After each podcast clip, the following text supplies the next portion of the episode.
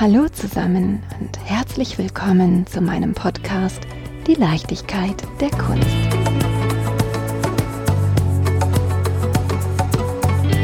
Ich bin ja ein Mensch, der sehr, sehr gerne unterwegs ist. Sagen wir dazu im weitesten Sinne Reisen. Egal ob zu Lande, zu Wasser oder in der Luft. Ich mag das Weiterkommen. Und um mich immer wieder zurechtzufinden, setze ich einen Trick ein. Den wird jeder kennen. Ich suche mir schlicht feststehende Motive, an denen ich mich orientiere. Gut, auf dem Schiff oder im Flugzeug übernimmt das der Kapitän für mich. Da lasse ich mich einfach von der faszinierenden Wellen- oder Wolkenlandschaft in Traumwelten voller Freiheit gleiten. Am liebsten würde ich genau diesen Moment für immer festhalten. Doch wie kann mir das gelingen?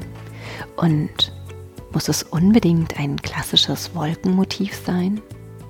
Fragen wir doch einfach Stefan Heine, der Fotograf, der es schafft, den Betrachter seiner abstrakten Bilder in einen fulminanten Farbrausch und in ein Gefühl der unendlichen Freiheit zu ziehen. Mehr noch, lässt man sich auf seine Bilder ein, spürt man auf magische Weise eigene Emotionen. Wie ihm dies gelingt, hören wir am besten von ihm selbst.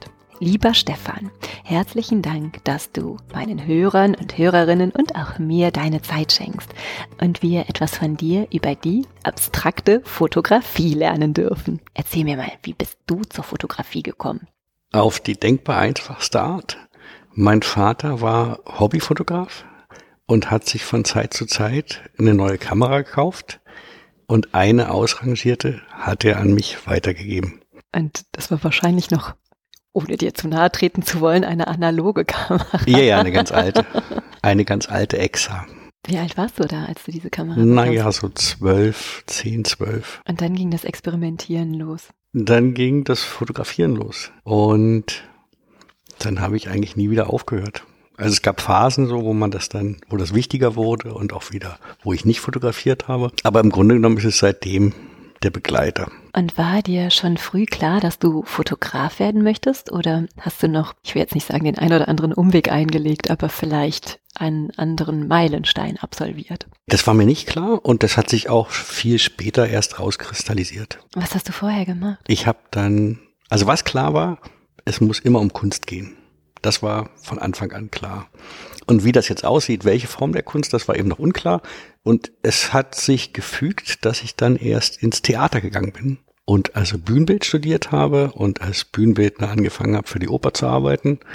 Und von da kam es dann erst viel später zur Fotografie im heutigen Sinne. Wie kommst du vom Bühnenbildner zur Fotografie? Hast das, du dir deine eigenen Motive abfotografieren? Oder? Das hat zwei ganz einfache Aspekte. Zum einen brauchst du als Bühnenbildner gerade nach dem Studium natürlich immer Dokumentation deiner eigenen Arbeiten mhm. für damals noch Bewerbungszwecke und Dokumentationen. Und dazu kann man natürlich klassischerweise den Theaterfotografen fragen. Und mir waren die am Anfang zu teuer und nicht gut genug.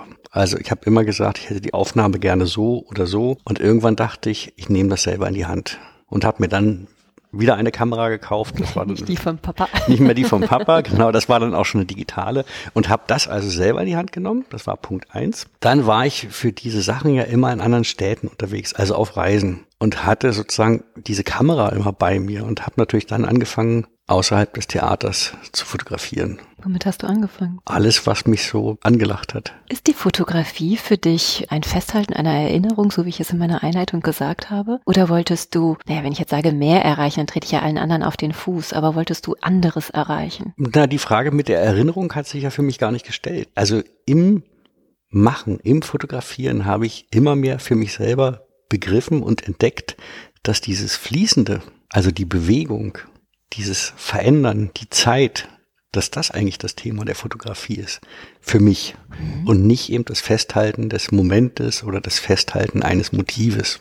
Wie bist du dann zur abstrakten Fotografie gekommen? Wenn ich mir deine Bilder hier, wir sitzen in deinem Wohnzimmer, anschaue, dann erkenne ich nicht ein einziges Motiv. Also ich könnte jetzt sagen ein Regenbogen, aber wahrscheinlich würdest du mir auf die Füße treten, wenn wir nicht den Corona-Abstand hätten. Beschreib mir deine Bilder bitte. Die Abstraktion, die hat sich ganz natürlich eigentlich eingestellt, weil äh, mir eben dieses dokumentarische oder dieses Festhalten von etwas Konkreten nie wichtig war. Das hat sich mir nie aufgedrängt, das hat mich auch nie angezogen, sondern ich wollte eigentlich immer diese Freiheit in die Bilder bringen, dieses Unbestimmte, diese Unendlichkeit. Also Abstraktion könnte man ja vielleicht nochmal sagen, ist ja auch ein sehr theoretischer und vielleicht auch ein kunsttheoretischer Begriff. Und darum ging es eigentlich gar nicht, sondern es ging eigentlich immer um Freiheit, es ging immer um Geheimnis um Großzügigkeit, um Unendlichkeit, um Weite. Wie bist du da hingekommen? Gab es irgendwie einen Schlüsselmoment? Na, es gab vielleicht zum Beispiel, also ist ja eher die Form einer Anekdote, aber die beschreibt es vielleicht. Ich liebe Anekdoten. Also ich war mit Freunden unterwegs, segeln in der Adria in Kroatien. Und natürlich hatte jeder ein Fotoapparat mit. Und es war aber dann eine Zeit, wo das noch analog war. Man nimmt die Kamera mit, man kauft sich ein Packen Filme und hat die dann halt dabei. Und dann, wann holt man die Kamera raus und was fotografiert man? Und ich habe immer so meine Freunde beobachtet, die haben sich auf dem Boot fotografiert, haben die Bars fotografiert, sich am Strand und so weiter und so fort. Und ich war eigentlich immer zu faul dazu, diese Aufnahmen zu machen. Also weil mir diese Kamera zu so faul. ja, weil mir diese Kamera erstmal so ein Ballast war und ich habe das immer so also belächelnd, aber natürlich sozusagen liebevoll angeguckt und dachte immer, warum machen die denn das? Und dann dachte ich, aber irgendwann kam ich in meine Kajüte und dachte, jetzt hast du so ein Packen Filme dabei, die müsstest du ja nun auch mal verknipsen. Sonst ist ja der Urlaub vorbei und die liegen immer noch da. Und dann dachte ich, ich mache jetzt kurz einen Prozess und habe die Kamera genommen und habe gewartet, bis wir auf dem Meer draußen waren, wo man kein Land mehr sieht. Also man hat nur noch sich, den Horizont und das Boot natürlich. Und dann habe ich die Filme eingelegt nacheinander und habe sozusagen einmal um mich rum fotografiert und hatte ja im Grunde genommen im Wesentlichen nur diese Horizontlinie zwischen Meer und Himmel. Und natürlich an dem Punkt, wo es sich dann dreht, hat man dann seine Kumpels und den Mast vom Boot und den Aufbau. Und dann habe ich das an verschiedenen Tageszeiten gemacht und dachte, heute mache ich alle Filme weg und dann ist Ruhe, dann kann ich wieder Urlaub machen. Und das habe ich aber sozusagen als Joke gemacht. Und zu Hause habe ich das natürlich dann entwickeln lassen und habe mir das dann angeguckt, was das ist. Und dann habe ich diese Bilder nebeneinander geklebt und dann dachte ich, was stört dich eigentlich auf diesem Bild? Und dann dachte ich, der Mast und das, das muss alles raus. Und am Ende blieb sozusagen ein Bild, Hälfte Himmel und Hälfte Meer. Und über diese Anekdote oder über diesen lustigen Anlass war natürlich so ein Grundkonzept geboren. Totale Reduktion, totale Klarheit und dann im Weiteren natürlich auch so Abstraktion. Bedeutet denn totale Reduktion für dich Freiheit? Ja, würde ich sofort sagen. Warum? Naja, weil sie, glaube ich, ganz viel ermöglicht. Also an Interpretation, an Gegenüber. Also es ist ja ein sehr offenes Gegenüber. Ich glaube, es macht mit einem was so. Ist es für dich als Fotograf hm, die unendliche Freiheit oder möchtest du sie dem Betrachter schenken? Naja, wenn ich Bilder mache, spielt ja der Betrachter gar keine Rolle. Mhm. Also ich mache ja die Bilder für mich letzten Endes. Das klingt vielleicht so ein bisschen eigenartig, aber im Grunde genommen ist es ja der Kern. Weil man kann es ja auch verstehen, der Betrachter, also ich weiß ja nicht, welcher Betrachter kommt. Es kommen ganz viele. Und Betrachter sind immer unterschiedlich. Und so unterschiedlich wie die Betrachter sind, so unterschiedlich nehmen sie das Bild wahr. Was ja ein tolles Privileg von guter Kunst ist. Also bin ich ja mit den Bildern, wenn ich sie mache, im Grunde genommen ganz auf mich gestellt. Wie ist das dann weitergegangen? Also du hast belustigt ein, ein Panorama um dich herum genau. fotografiert, hast wahrscheinlich ein bisschen halbseiden die Sache zum, zum Entwickeln gebracht, vielleicht vorfreudig drauf gewartet, vielleicht auch bisschen unter ferner liefen, hast es abgeholt und hast auf einmal festgestellt, ach, da habe ich eine Erkenntnis für mich getroffen. Ich brauche keinen Mast und keinen Mensch. Genau. Und jetzt sitzen wir hier und du bist Fotograf mit Ausstellungen weltweit. Wie ging das weiter? Naja, und indem ich dann diese Bilder angesehen habe, dann war das natürlich so ein Punkt, wo ich dachte, geh mal da weiter, bleib mal da dran. So, also das hat mich dann, wie man sagt, so getriggert oder fasziniert. Und ab dann habe ich natürlich angefangen, viel so zielbewusster oder viel intensiver zu arbeiten und zu suchen. Aber du warst dennoch weiter als Bühnenbild. Genau, ich war noch Bühnenbildner und das kriegte aber sofort eine andere Wichtigkeit und eine andere Faszination über das Bild selber. Also die Faszination muss ja aus dem Bild kommen, finde ich. Wenn du deine eigenen Bilder betrachtest, bist du dann fasziniert? Unterschiedlich. Also ich glaube, mit Bildern ist es ja so, dass die Zeit brauchen. Also man muss warten können. Erklär mir das. Na, schwer. Also ob ein Bild was taugt. Also ein Bild taugt ja, glaube ich, was, wenn es irgendwie in sich eine Energie hat oder eine Kraft oder eine Faszination, dass man immer wieder hingucken möchte. Und ob ein Bild das leistet, das muss man erst mal rauskriegen. Wann hast du denn festgestellt, dass es Menschen gibt, die deine Bilder so betrachten, dass sie daraus etwas schöpfen, dass sie das als gute Kunst empfinden, als Objekt, mit dem sie sich umgeben wollen? Na, das habe ich relativ schnell gemerkt und das ist ja auch wirklich eine sehr ambivalente Sache. Also es gibt ja Menschen, die mögen die Bilder sehr, es gibt ja auch Menschen, die sozusagen mit ganz großen Fragen davor stehen, dass sie sagen, was hat das mit Fotografie zu tun? Fotografie ist für uns assoziiert, da ist etwas drauf, da ist etwas klar erkennbar. Es ist ein Motiv in der Mitte zentral abgebildet, scharf abgebildet. Und das finden Sie jetzt alles nicht. Und es kann ja zwei Sachen mit einem machen. Also eine Begeisterung, es kann ja aber auch eine totale Irritation machen. Und dieses Spannungsfeld ist natürlich kein Missstand, sondern eigentlich etwas sehr Gutes. Ja, ich könnte mir vorstellen, dass es auch mal mit Malerei verglichen wird. Auch das, klar. Du bist ja gelernter Bühnenbildner. Ist es für dich wichtig, dass du, wenn du Ausstellungen machst, deine Bilder speziell präsentierst wie eine Bühne? Möchtest du für deine Bilder eine eigene Bühne schaffen? Naja, ob man so weit geht, weiß ich gar nicht, aber was bestimmt große Rolle spielt, dadurch, dass ich aus diesem Theaterbereich komme, spielt natürlich sozusagen das Optische im Räumlichen eine große Rolle. Und ich finde, das Bildermachen ist ja das eine, aber wenn du es so ansprichst, das Ausstellung machen, also wie hängt man Bilder nebeneinander? Wie macht man eine Dramaturgie in der Abfolge, das spielt natürlich eine große Rolle. Macht das eine gute Ausstellung für dich aus, dass die Bilder eine Dramaturgie haben? Ja, absolut. Absolut. Also ich finde, man, mit einer Ausstellung kann man viel kaputt machen, aber man kann, wenn man sie eben gut macht, kann man die Werke nochmal potenzieren. Könntest du dir vorstellen, dass deine Bilder auch Malerei gegenübergestellt werden? Dass sie ja, in den Dialog treten? Das klar. Du hast eine Serie, ich würde sie Seat aussprechen. Mhm. Vielleicht der ein oder andere Autofahrer würde Seat sagen. das ist okay. Ich vermute, Seat ist die richtige Aussprache. Ich vermute, sie hat was mit Sitzplatz zu tun. Ja. Wie kam es zu Seat? Zu Seat kam es, als meine Söhne geboren wurden, die Zwillinge. Und ich war ja damals auch noch im Theater viel unterwegs und auf Dienstreisen und wollte natürlich viel zu Hause sein und habe die Reisen immer so kurz wie möglich gehalten. Das heißt, ich bin manchmal früh ab Berlin und abends zurück und stand dann hundemüde um fünf auf dem Flughafen oder um halb fünf sogar, um irgendwo hinzufliegen. Und bin natürlich viel in der Dämmerung geflogen und eingecheckt, hingesetzt, eingeschlafen und dann irgendwann aufgewacht und dann aus dem Fenster geguckt und dann ging dieses Dämmerungsspiel los. Und das habe ich erst nur aus dem Augenwinkel so registriert, weil ich weitergeschlafen habe. Und irgendwann dachte ich, guck dir mal an, wie schön das ist. Und dann habe ich nochmal hingeguckt und nochmal hingeguckt. Und dann hat sich das sozusagen immer mehr verfestigt zu dem Motiv. Dann habe ich angefangen, mir die Fensterplätze extra zu buchen. Dann habe ich meine Kamera mitgenommen, habe erst mit dem iPhone angefangen, dann habe ich meine Kamera mitgenommen.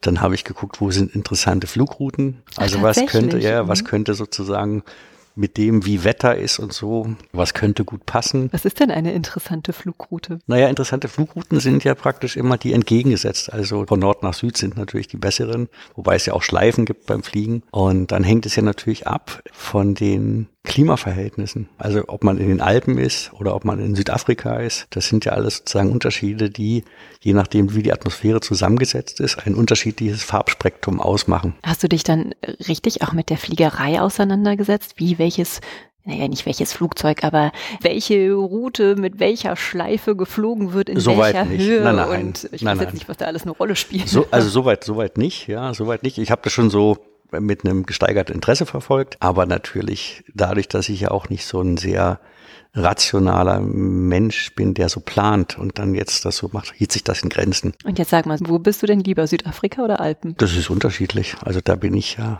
nicht festgelegt. Wenn ich mir jetzt vorstelle, ich wäre deine Frau und du würdest jetzt sagen, ach Schatz, die Schleife über Südafrika ist gerade so nett. Ich fliege mal gerade. Dann würde ich sagen, Schatz, mach du mal. Begeistert bin ich nicht. Das muss man dann in Kauf nehmen. Stimmt. wechselseitig. Konntest du das irgendwie mit deinem Bühnenbildnerjob einen? Oder bist du tatsächlich hingegangen? So, nächste Woche fliege ich einfach mal da und dahin. Das Wetter soll gut werden. Nee, das war ja dann letzten Endes der Punkt. Das kriegte dann so eine Wichtigkeit, dass dann natürlich das Bühnenbild dann auch vom Interesse einfach zurücktrat. Also die Faszination, die ich am Anfang ja für die Bühne hatte, die hatte ich dann ehrlich gesagt nicht mehr, sondern die hatte ich dann eben für die Fotografie. Jetzt ist es ja nicht so, dass man, wenn man gerne fotografiert, auch direkt ein Star wird oder äh, als Fotograf anerkannt und seine Bilder direkt verkaufen kann. Du musst ja erstmal in Vorleistung gehen und ein paar Werke schaffen, Menschen ansprechen. Mhm. Wie war denn dieser Zeitraum für dich, dieses Herausfindens, die Fotografie, das ist das, was mich begeistert, gerade mhm. die Fotografie über den Wolken. Und jetzt sehe ich zu, dass ich nicht mehr auf der Bühne bin, sondern über den Wolken, dass mhm. ich davon auch leben kann, dass ich die Existenz meiner Kinder sichern kann. Das war bestimmt ein großer Vorteil durch das Bühnenbild, weil ich mir sozusagen so einen fließenden Übergang selber gestalten konnte. Also ich konnte natürlich, wenn mir das gefallen hat, einen großen Abzug erstmal einfach machen, um die Bildwirkung zu sehen. Und also ich, ich bin ja auch schon das ein oder andere Mal geflogen, noch nicht ganz so oft, aber und wenn ich dann fotografiere mit meinem Smartphone dann sind immer irgendwelche blöden Reflexe drauf. Genau. Durch diese blöde, blöde ja. Doppelscheibe. Wie kriegst du das denn hin, dass deine Bilder so klar sind? Naja, die sind zum Teil auch nachbearbeitet. Also es gibt sozusagen kein Dogma. Ich arbeite nicht nach irgendeinem Prinzip, was jetzt zugelassen ist und was nicht zugelassen ist. Das einzige Prinzip, finde ich, was wirklich zählt, ist ein Bild gut und kraftvoll. Also hat es eine Energie, hat es eine Magie, will man da immer wieder hingucken. Und bei manchen Bildern ist das ja in der, in Pro-Bild möglich. Und andere Bilder muss man eben nachbearbeiten. Du bist auf einer Ausstellung in LA vertreten. Ich hoffe, ich spreche es jetzt richtig aus. Supervision, The New German Abstraction. Mhm. Stellen wir uns mal vor, man wüsste überhaupt gar nicht, was New German Abstraction ist. Wie würdest du das erklären? Naja, die Idee, das so zu nennen, ist damals mit der Galeristin geboren worden, wie man das sozusagen in Amerika präsentieren kann. Und die deutsche Kunst hat ja einen sehr hohen Stellenwert dort. Es ist ja sehr bekannt und sehr geschätzt und ist aber natürlich zum Beispiel, was die Fotografie angeht, ja vor allen Dingen gekennzeichnet gewesen durch die Düsseldorfer Schule, die ja ganz andere Ziele oder ganz andere Erkennungsmerkmale hat. Also die Erkennbarkeit, das Detailgenaue, das Sachliche, fast Ingenieurshafte des Blicks. Und parallel dazu, und das fand ich ja sehr interessant, gab es ja dann in Deutschland auch vermehrt Tendenzen, die gesagt haben, und das waren ja Leute ganz unterschiedlich, unabhängig von mir. Also wir, inzwischen kennen wir uns alle auch ganz gut, aber natürlich nicht alle. Man geht ja auch nicht um den Überblick, aber damals war das ja sehr vereinzelt. Und es gab scheinbar irgendwie so unter den Künstlern bei aller Unterschiedlichkeit der Handschrift doch so einen Impuls, eine andere Fotografie zu machen, eine neue Fotografie zu machen und eben eine Fotografie zu machen, die so unterschiedlich sie sie dann auch im Detail aussieht, die eben nicht diesem sachlich, rational gezirkelten Blick verschrieben ist. Sachlich verzirkelt. Ist das Andreas Gurski? Ist das Düsseldorfer Schule? Könnte man zum Beispiel sagen. Ja. Einfach um den Hörern ein paar Namen an ja. die Hand zu geben, damit sie eine Vorstellung bekommen von wer die Düsseldorfer Schule vertritt. Und wer sitzt mit dir in einem Boot? Ähm, das ist ja sehr auch international inzwischen geworden. Da gibt's Mariah Robertson, dann gibt es, da hat es ja auch in der deutschen Fotografie, auch im Bauhaus ganz frühe Anklänge gegeben. Also Leute, die immer sich für Abstraktion interessiert haben. Du hast das Manifest des Tabularismus geschrieben. Mhm. Mit einem Freund zusammen, mit dem äh, Kunstwissenschaftler, Journalisten und Kritiker Ralf Hanselle. Was ist denn Tabularismus? Ich kenne es jetzt aus der Musik. Na, Tabula rasa kommt ja aus dem Lateinischen, glaube ich, oder aus dem Griechischen, das weiß ich gar nicht so genau, aber dass man sagt, man räumt die Tafel auf, man räumt das Blatt leer. Man schafft sozusagen ein Feld für einen neuen freien Blick. Und was beinhaltet dein Manifest? Naja, also Fotografie hat eine ganz tolle Tradition. Die ist ja wirklich sehr der Betrachtung wert und auch sehr faszinierend. Eben die Bildschaffung mit einem technischen Apparat, wenn man sich das erstmal sozusagen so klar macht. Und dann ist ja dieser Apparat, wenn man sich eine Kamera mal anguckt, sei sie jetzt digital oder auch früher analog, ist das ja ein technisches Meisterwerk. Also. Hm? Weißt du, was auf Laotisch Kamera heißt? Nein. Ich war mal in Laos. Mhm. Ich weiß das laotische Wort nicht mehr. Aber es heißt, ähm, Kiste auf, Bild rein. Mhm. Also die Laoten sprechen sehr in Bildern. Ja. Und ein Hotel ist Haus über Nacht. Okay. Und so ist, ich habe es gerade falsch gesagt, Klappe auf, Bild rein. Das Ja. ist das, so würde man das laotische Wort für Kamera auf Deutsch übersetzen. Das ist cool, ja, super. Finde ich ganz gut. Ja. aber ich habe dich unterbrochen, entschuldige. Nee, und äh, gar nicht. Und der Punkt ist ja, wenn man sich das eben anguckt, wie es dazu überhaupt kam, dass man Licht einfangen will. Also es geht ja letzten Endes um Licht einzufangen. Und dass man aber das Licht nutzt, um die Sachen wahrheitsgemäß Sowas schwebt ja immer in der Fotografie mit. Also das Objektive. Also nicht die künstlerische Interpretation, die ja der Malerei von vornherein sehr eigen ist, sondern dass man sagt, das Glas, so wie ich es da fotografiert habe, ist ja wirklich das Glas, wie es ist in diesem Moment. Und man sieht es ja auch eindringlich, das Hauptteil der Kamera heißt ja eben auch Objektiv. Es geht scheinbar um irgendein objektives Bild oder, was finde ich eben viel besser, um das, was für ein objektives Bild in der allgemeinen Wahrnehmung gehalten wird. Was ja auch einleuchtet in gewisser Weise. Wenn man das Bild eines Wasserglases oder einer Kaffeetasse oder eines Autos hat, dann wissen alle sofort, was gemeint ist. Ein Abbild. Ein Abbild, genau. Und, und das ist ja verbunden mit Wahrheit, mit einem Wahrheitsanspruch und natürlich mit einem Erkenntnisanspruch, dass die Sachen eben so sind, so ein eindeutig. Und das jetzt nochmal verkürzt, ist ja eine ganz große Tradition der Fotografie. Also ja letzten Endes auch der angewandten Fotografie. Das Passbild im Pass macht eine eindeutige Aussage über den Inhaber. Und mich interessiert eigentlich die Fotografie von diesem ganzen Ballast zu befreien. Was natürlich den Anspruch eines Passbildes im Pass nicht in Frage stellen soll. Das hilft ja auch in der Kommunikation viel. Ja? Also ein Beweisfoto bei einem Unfall wird verwendet zur Aufklärung von Fragen, von unbekannten Sachverhalten. Und ich denke aber, es gibt auch eine andere Fotografie. Und die ist ja eigentlich die viel spannendere. Die Bilder, die noch nicht gemacht sind. Wenn man sich anguckt, wie die Malerei sich entwickelt hat, wenn man sich anguckt, um jetzt bei den Kunstgattungen zu bleiben, ja, wenn man sich anguckt, wie die Bildhauerei sich entwickelt hat, aber wenn man sich auch anguckt, wie sich der Mensch ja überhaupt verändert, also vor, ich, wann wurde die Raumfahrt erfunden? Vor 50 Jahren oder 60 Ja, Jahren oder wann das da irgendwie war? Letztes ja. Jahrhundert. Genau, so ist das ja eigentlich nicht so lange her. Aber wie das natürlich die Wahrnehmung verändert hat, den Blick auf die Welt. Und wenn man sozusagen das mal, man muss es ja jetzt nicht so mit einem Zirkel machen, wenn man sich einfach dem öffnet, dass sich Wahrnehmung ständig verändert. Kurzfristig, aber vor allen Dingen auch langfristig. Also öffnest du neue Horizonte im wahrsten Sinne.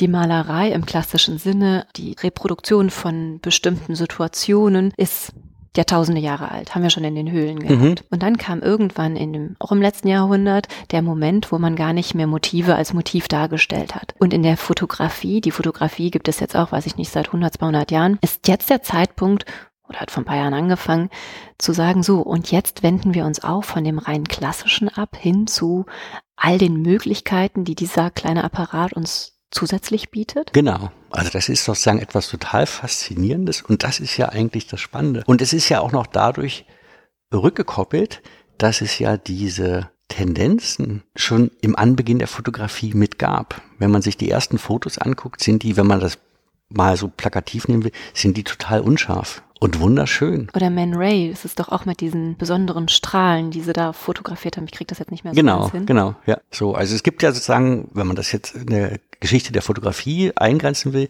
gibt es ja schon seit Anbeginn immer die Tendenzen oder es gibt immer Beispiele dafür, dass die Fotografie auch etwas anderes sein kann als das, womit sie landläufig assoziiert wird.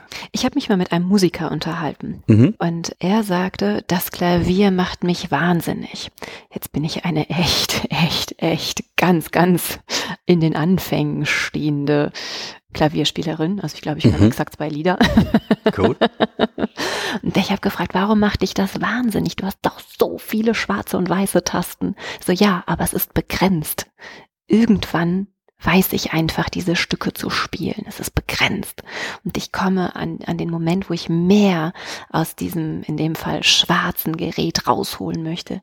Fühlt sich das für dich ähnlich an, dass du denkst, ich will nicht begrenzt sein. Ja, ich will dieses Gefühl von Freiheit haben. Ich möchte mehr mit diesem kleinen Gerät schaffen. Aber eher im Gegenteil. Ich fühle mich ja überhaupt nicht begrenzt. Ja, stimmt. Ich fühle mich ja überhaupt nicht begrenzt, sondern ich fühle mich ja sehr frei. Also man kann das vielleicht nochmal auch zum Verständnis an so einem Beispiel bringen oder an so einem Werkkomplex. Es ging ja schon immer sehr um so eine Reduktion. Und irgendwann dachte ich so, jetzt ist da, also simpel gesagt, schon so wenig drauf. Noch weniger geht nicht. Und dann habe ich gewartet. Und auf einmal hatte ich sozusagen im Warten die Antwort und auf einmal war vermeintlich sozusagen noch weniger drauf. Also wie viel braucht man für ein Bild? Und mal sehen, wie das jetzt weitergeht. Keine Ahnung. Aber genau das ist ja das Spannende. Wenn ich jetzt schon wüsste, was ich morgen mache, bräuchte ich es ja nicht machen. Dann wäre es ja langweilig. Es gibt so eine Art der Meditation, mir fällt leider der Name nicht ein, aber die Aussage ist, ich weiß, dass ich es kann und deswegen mache ich es nicht. Nachvollziehbar. Mhm. Ja. Ich finde es auch toll. Muss man einen Moment drüber nachdenken, sacken lassen? Ja. Ja. Ich weiß, dass ich es kann und deswegen mache ich es nicht. Na und spannend ist ja, die Dinge zu machen, die man nicht kann. Mhm. Das ist ja das viel, viel lohnenswertere und also auch sinnvollere letzten Endes, ja. Ist das der Antrieb, der dich immer durch dein Leben führt? Bestimmt. Herauszufinden, was du nicht kannst, um es dann zu können? Ja, so könnte man das bestimmt auch sagen. Ja. Ja. Und wo stehst du gerade? Na, das Schöne ist ja, wenn man das so, wenn man so äh, herangeht, dann weiß man ja eigentlich auch nicht, wo man steht. Mhm. Und was ich ja ein großes Privileg finde. Gibt dir das Sicherheit oder Unruhe? Na, es gibt, glaube ich, eine wahnsinnig große Entspannung, Ruhe und Gelassenheit. Mhm. Und deine Betrachter, gehen die genauso damit um? Oder kennst du den, ich will nicht sagen Vorwurf, aber den Impuls, das ist kein Foto. Das, das, da ist doch nichts drauf. Das kenne ich viel. Und dann setzt du dieses Lächeln auf, was du gerade hast. Genau. Das kann man ja auch genießen. Also man kann ja Leute dann auch abholen, natürlich, das ist ja schon klar. Also man kann ja das Erste und Beste dazu sagen, dass man darauf lenkt, dass diese Frage ja schon der Beginn einer großen Sache sein kann. Also du möchtest in den Dialog treten. Naja, sonst würde ich ja Arbeiten nicht zeigen. So, ja. Aber natürlich muss man auch sagen, dass der Dialog ja ein sehr offener ist. Es ist ja kein direktes Zweigespräch mit Frage und Antwort. So. Und das Spannende ist doch auch, dass sich viele Menschen immer äußern müssen und ihre, ja, ihre Meinung zu etwas, ihre Wertung kundtun müssen. Ist es dir dann ein, ich will nicht sagen Genuss, das kann man jetzt auch wieder negativ bewerten, aber ist es dir dann ein schöner Moment, diesen Menschen Entspannung zu schenken und sagen, du musst doch gar nichts dazu denken? Naja, das fände ich ehrlich gesagt ein bisschen anmaßend. So, also, also, ey, das soll doch jeder machen, wie er möchte. Mhm. Das ist doch alles, alles gesund und alles willkommen. Ein Hörer hat mir eine Frage gestellt. In deiner ersten These schreibst du, wo findet man Inspiration, wenn die Fotografie tot ist? Warum ist die Fotografie tot? Na, dass die Fotografie tot, das ist natürlich auch ein bisschen provokativ gemeint. Das bezieht sich auf das, was wir gerade besprochen haben, auf sozusagen die Abbildung der Welt. Also ich finde ja nicht, äh, im Kern finde ich ja natürlich nicht, dass die Fotografie tot ist, aber es gibt ja zum Beispiel so diesen Angang, also warum werden so viele Bilder produziert? Und das hat ja, finde ich, zwei Aspekte. Und den wesentlicheren und den wichtigeren, das ist was total Schönes. Gleichzeitig erhebt sich natürlich die Frage, warum muss man zum Millionen hunderttausend und zweiten Bild des Eiffelturms noch das Millionen hunderttausend und dritte dazufügen? Das verstehe ich. Das verstehe ich richtig gut. Cool. Manchmal, wenn ich unterwegs bin, denke ich, jetzt mache ich klassisch das Erinnerungsfoto, ein Mhm. Alibi-Foto. Und dann denke ich, naja, meine Pappnas muss man ja jetzt auch nicht auf jedem Bild sehen. Ne? Es Ja. ist doch eigentlich schöner, das Bild mitzubringen. Vielleicht jetzt nicht der Eiffelturm, aber vielleicht von einer Reise in ein Land, wo vielleicht noch nicht so viele Menschen waren. Und dann denke ich mir, es gibt ja das Internet, es gibt Instagram, Pinterest, Facebook. Ich muss doch nur einen Hashtag eingeben und schwupps habe ich schon 35.000 Abbildungen, die noch 3000 Mal gelungener sind als meine. Mhm. Warum soll ich das jetzt machen? Mhm. Ja, weil es doch deine Erinnerung ist. Nee. Na was jetzt? Und dann verliere ich manchmal Lust zu fotografieren. Echt? Ja. Aha. Und dann hätte ich gerne das, was du hast. Na dann. Ich glaube, ich krieg's nicht so hin. und das finde ich schön, dass du hingehst und sagst, na ja, es muss ja nicht das, wie viel millionste Mal hast du gesagt, Mhm. ähm, fotografiert werden. Ja.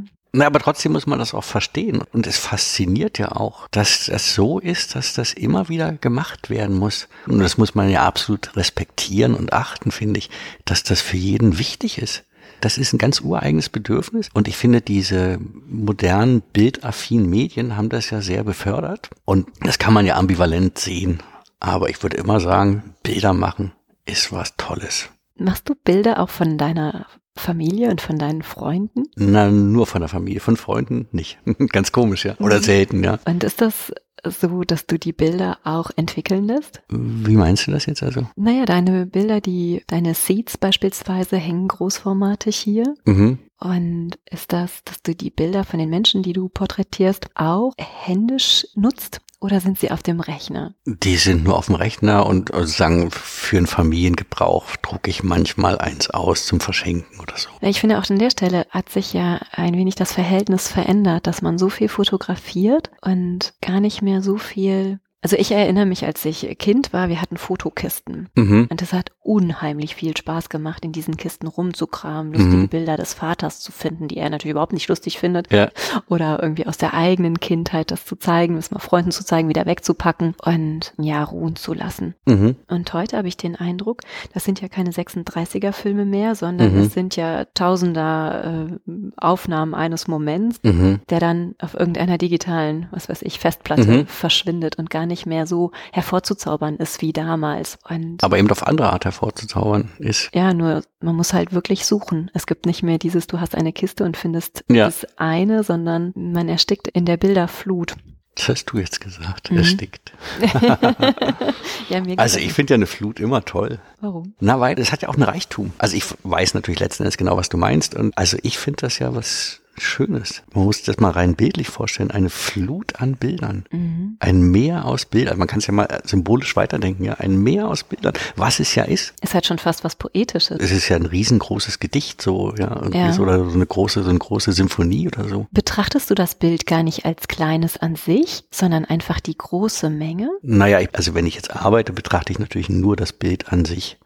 Aber wenn ich so über Fotografie nachdenke, und wir haben ja jetzt gerade auch über Familienbilder gesprochen oder vorher über Passbilder oder Unfallbilder oder Immobilienaufnahmen, kann man ja alles nehmen über Food Photography, ist das ja eine Unendlichkeit an Bildern. Die zweite Hörerfrage. Was führte zum Manifest? Erkenntnis oder Krise? Das hängt ja immer zusammen. Ich glaube, das hängt immer zusammen. Mhm. Also ich kann mich jetzt so nicht mehr dran erinnern, aber durch die Frage nochmal aufgeworfen, hängt es, glaube ich, immer zusammen. Warum Krise? Hattest du das Gefühl, nicht verstanden zu sein, oder? Nee, darum geht's nicht. Sondern die Krise, die dann zählt, ist ja, glaube ich, die Krise mit einem selber, dass man denkt, wo geht die Reise noch hin? Wo endet denn das oder endet das überhaupt irgendwo? Du hast es vor fast zehn Jahren geschrieben, würde ich sagen, ne? Mm, das weiß ich gar nicht mehr. Ungefähr, ja. Ja. ja. ja. Hast du das Gefühl, dass du dich da weiterentwickelt hast? Würdest du heute wieder ein Manifest schreiben? Erstmal nicht. Ich finde, das hat noch absolute Gültigkeit. Mhm. Bist du lehrend damit tätig? Also ich habe das äh, zeitenlang mal gemacht, aber zurzeit nicht mehr. Und eine dritte Frage. Wenn die Fotografie tot ist, die erste These, mhm. und der Tabularismus Zukunft ist, Siebte These. Führt er uns dann zwangsläufig in eine Dystopie, sofern das Licht nicht zurückkehren sollte? Vielleicht muss man erstmal klären, was eine Dystopie ist. Eine fiktionale Zukunft mit negativem Ausgang. Mhm. Naja, ich glaube, negativer Ausgang, sowas gibt's ja nicht. Also die Polarisierung in negativ und positiv, die kann man natürlich machen. Und die ist vielleicht auch für bestimmte Sachen so hilfreich und sinnvoll. Aber in der Kunst geht's ja immer um eigentlich geht es immer um Schönheit. Ja? Geht nur ja, um Schönheit, finde ich so. Oder um Aussage. Naja, ich finde, es geht um Schönheit. Und vielleicht noch ein anderes Wort, weil man das ja auch sehr unterschiedlich auffassen kann. Es geht eigentlich um Strahlkraft. Vielleicht ist das ein besseres Wort. Ja, ja das finde ich gut. Es mhm. geht um Strahlkraft und es geht, wenn man das noch weiter formulieren möchte, um Energie. Also kann ein Bild Kraft ausstrahlen. Und das finde ich ja, das ist das, was ich meine bei meinen Arbeiten, aber natürlich auch bei den Arbeiten von anderen, bei, überhaupt bei Arbeiten, bei Bildern und bei Kunst überhaupt. Ich gehe durch den Tag, durch mein Leben und gehe ins Museum oder in eine Galerie und gehe an einem Bild vorbei und habe ja irgendwas im Kopf. Ich muss vielleicht noch tanken gehen, ich muss für die Kinder was einkaufen, ich will noch Sport machen, ich muss noch irgendwas lesen. Und mit dem Ganzen im Kopf gehe ich an einem Bild vorbei. Mhm. Und bleibe ich stehen oder nicht? Also bleibe ich in dem inneren Sinne stehen, dass ich jetzt kurz da stehen bleibe und mir das angucke. Also holt mich das irgendwie ab? Führt mich das woanders hin? Und dann geht man ja irgendwie nach einer Weile einfach weiter. Und bleibt einem das Bild im Kopf? Oder geht es weg und kommt wieder? Und dass das passiert, und wenn das nicht passiert, und dann ist es ja, glaube ich, nicht der Rede wert, dann ist es nicht der Diskussion auch wert. Aber wenn das passiert, hat das ja damit was zu tun, dass dieses Bild in sich so eine Strahlkraft hat, die einfach wirkt. Hast du auch das Gefühl oder ist es dir bewusst? Tatsächlich weiß ich gar nicht so richtig, wie ich die Frage einleiten soll. Angenommen, es geht jemand durch eine Ausstellung mit deinen Bildern, denkt an die Kinder, an den Einkauf, ans Tanken, mhm. vielleicht ein wenig negativ behaftet. Dann sieht er ne, ich muss, ich muss das noch machen. Und dann geht er an einem deiner Werke vorbei. Und ich sagte in der Einleitung, dass irgendwie eine besondere Emotion von deinen Bildern mhm. ausgeht. Mich machen sie glücklich. Mhm.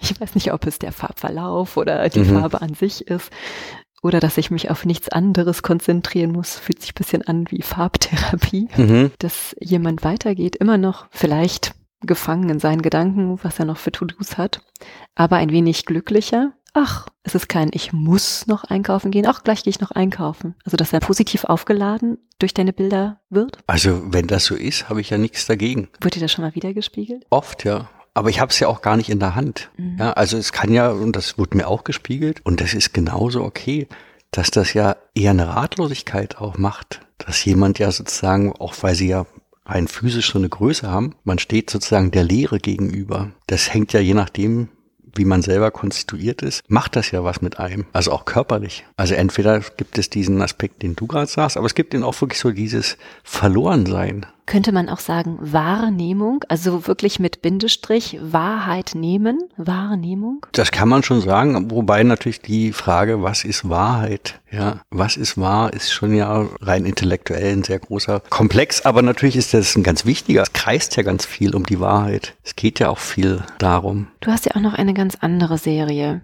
Wir sehen eher nur eine Farbe, es ist monografisch und in der Mitte ist ein großer schwarzer Fleck. Mhm. Es scheint, als spielt an der Stelle Licht nicht die große Rolle. Es scheint, als würde Licht eher weggelassen worden sein. Mhm. Sie stehen irgendwie im Gegensatz zu der Serie Seed. Hm, wenn du das so siehst. Okay. Hol mich ab. Was hast du da ausprobiert?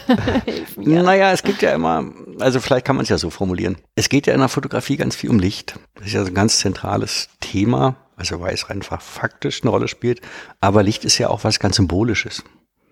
Aufklärung zum Lichte, zur Helligkeit, zum Glück, zur Erkenntnis. Und das Licht hat ja immer die Gegenseite des Schattens und die der Dunkelheit. Und das gehört ja ganz klar zusammen. Also kein Licht ohne Schatten und kein Schatten ohne Licht. Und diese Ambivalenz, also diese Bedingung beider Sachen einander, das gehört natürlich genauso zur Fotografie dazu. Die Dunkelheit also es gibt ja ganz viele Anleihen, die Dunkelkammer, dass man im klassischen Sinne analog nur entwickeln kann, wenn alles Licht weg ist, weil sonst sofort das Fotopapier äh, verblendet wird und nicht brauchbar ist. Dann, dass man natürlich früher nachts nicht fotografieren konnte, weil die Kamera eben das gar nicht leisten konnte. Das hat sich jetzt sagen technisch total verändert. Ja, mit dem auch ja immer intellektuellen Anspruch, Licht ins tiefste Dunkel zu bringen. Und wenn man aber nochmal in einen größeren Zusammenhang denkt, ist es ja so, wir gucken am Sommertag, der Himmel ist blitzeblau, wir gucken auf eine blaue Fläche und denken, ach, ist das schön. Nicht, aber ich finde es interessant, sich bewusst zu machen, dass ja hinter diesem Blau der schwarze Kosmos ist. Mhm. Also die unendlich große Dunkelheit erstmal, bis wieder irgendein anderes Licht kommt. Es sind ja ganz andere Dimensionen. Und ich finde also, um das nochmal abzuschließen, ich finde, das gehört irgendwie zusammen. Und der Punkt war, das mal ins Gegenteil zu verkehren. Also die, die Dunkelheit mehr zum Zentralen zu machen als das Licht. Das taucht aber in den Werken immer wieder auf. So gibt ja auch sehr viel dunkle Serien. Mhm. Darklight heißt die Serie. Jetzt mhm. habe ich es gefunden. Ich habe es mir nicht fett gemacht. Mhm. Ja. Das habe ich an einer Stelle gefunden, dass du Fragen in den Raum wirfst wie, was ist Fotografie? Was für eine Rolle spielt die Fotografie in der Gesellschaft? Mhm. Was sind die zentralen Punkte eines Fotos? Hast du schon eine Antwort gefunden? Nein, die werde ich auch nie finden. Das ja, Möchtest du sie finden? Nein. Also das Spannende sind ja die Fragen und nicht die Antworten.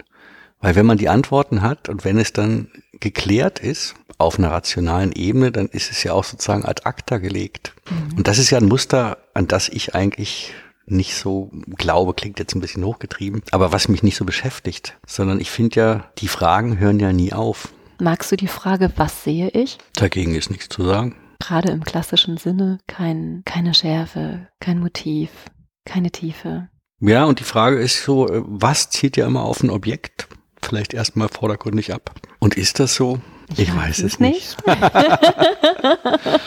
Aber das ist ja was ganz Wichtiges. Ja, das Bild entsteht ja immer wieder neu durch den, der es anschaut. Und der macht ja eigentlich das Bild. Ich frage mich manchmal, was ist Fotografie eigentlich? Na, Fotografie ist ja faszinierend für mich. Und zwar aus einem Grund. Und der Grund hat was zu tun mit dem, was ich mache und mit dem, wie ich durch die Welt gehe. Und Fotografie ist deshalb so faszinierend, weil einerseits ist es ja eine inzwischen absolut anerkannte Kunstgattung, was ja auch mal nicht so war. Es Nein, ist sozusagen. Das war mal nicht Kunst? Naja, die Anfänge der Fotografie, also da kann man ganz viel lesen, dass sozusagen als die Fotografie so die ersten künstlerischen Schritte machte, wurde sie natürlich von den Malern total verachtet und belächelt. Also ich glaube, Tschechow, ich kann das jetzt im Zitat nicht wiedergeben, Tschechow hat mal was gesagt, Fotografie ist etwas für Leute, die eigentlich Laubsägearbeiten machen oder so. Da gibt's relativ viel fiese Zitate, auch sehr abwertend, ja, so. Und die sind ja spannend. Die sind ja spannend, weil auf einmal kommt ein neues bildgebendes Verfahren, was sich irgendwie in kleinen Schritten Raum ergreift innerhalb der Kunst. Und die natürlich in der Kunst auf dem Thron sitzen, sagen, das lassen wir nicht zu, weil das entspricht nicht unseren Prinzipien. Da muss es um Handschrift gehen, da muss es um Stil gehen, da muss es um eine gewisse technische Raffinesse gehen, die man ja in der Fotografie gar nicht hat, weil es jetzt sagen immer nur Licht und der einfache Abzug. Reproduzierbarkeit. Reproduzierbarkeit, genau, ganz wichtiger Punkt, ja. Wenn ich davon jetzt zehn Dinger machen kann, dann kann es ja gar keine Kunst sein. Und die Sache hat sich ja in schnellen Schritten ganz anders gewendet so dass das inzwischen absolut etabliert ist und anerkannt ist. Und parallel, und das finde ich ja das Interessante, nach der Rolle der Fotografie für mich gefragt, gibt es ja keine Kunstrichtung, die eben High-End-Kunst ist und gleichzeitig ein absolutes Massenmedium. Ja, du hast recht. Also man müsste sich vorstellen, es gibt Michelangelo als Beispiel oder Henry Moore und jeder rennt mit einem kleinen Marmorblock rum und einem kleinen Meißel. Das ist schon, die Idee ist schon Witzig. nur, nur witzig, ja. Und in der Malerei ist es ja letzten Endes auch so. Also wer rennt schon mit der Staffelei durch den Tag?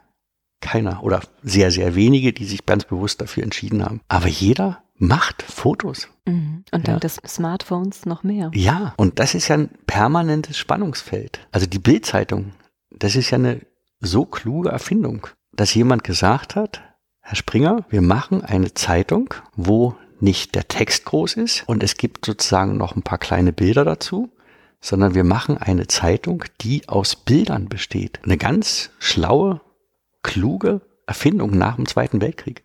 Ja. Und diese Interaktion zwischen beiden, zwischen der Kunst und dem Massenmedium, die gibt sich natürlich immer neue, wechselseitig neue Impulse. Insofern ist das ziemlich cool, weil das absolut modern ist. Was wünschst du dir? Naja, dass dieser Fluss, und das wünsche ich mir wirklich, dass dieser Fluss der Veränderung nie aufhört. Da bin ich ganz bei dir. Stefan, ich bedanke mich bei dir ganz, ganz herzlich dass du mir geholfen hast, die Abstraktion ein bisschen besser zu verstehen. Mhm. Ich glaube, das ist nochmal wichtig. So um Abstraktion geht's ja gar nicht so sehr. Mhm. Also man kann das so kunstgeschichtlich als Abstraktion einordnen.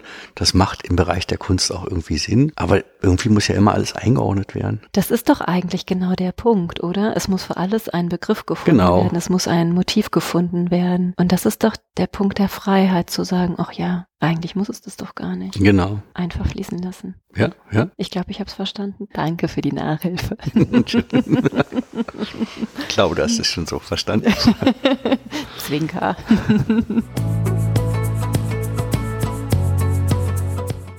immer auf der Suche nach spannenden Gesprächspartnern, die euch und mir die Welt der Kunst entschlüsseln und ein Stück weit näher bringen, reise ich quer durch Deutschland.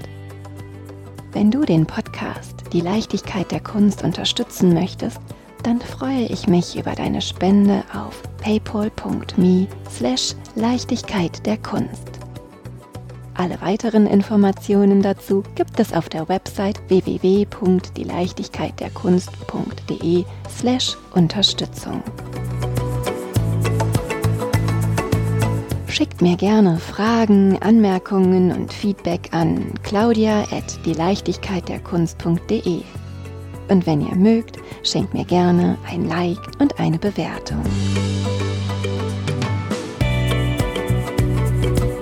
Diese Produktion wurde unterstützt durch das Podcaststudio.nrw.